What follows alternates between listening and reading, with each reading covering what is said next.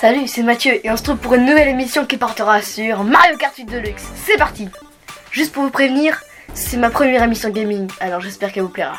Sur ce, bonne écoute Mario Kart 8 Deluxe est le dernier Mario Kart sorti. Cette fois, ce jeu que tout le monde adore est exclusivement réservé à la console Nintendo Switch. Mario Kart 8 Deluxe est sorti en France le 28 avril 2017. Il faisait partie des jeux les plus attendus sur la Nintendo Switch. Mario Kart 8 Deluxe est une réédition améliorée de Mario Kart 8.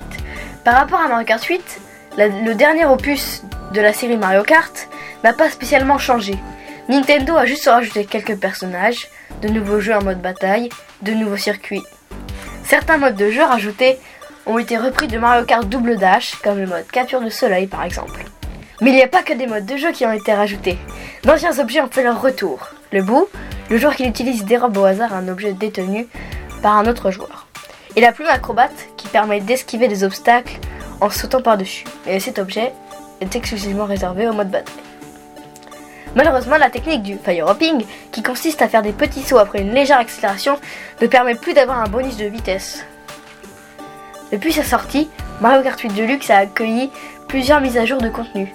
Après l'une des mises à jour, le 27 juin 2018, un crossover avec Nintendo Labo a permis aux joueurs d'utiliser le Toy-Con guidon comme manette de jeu.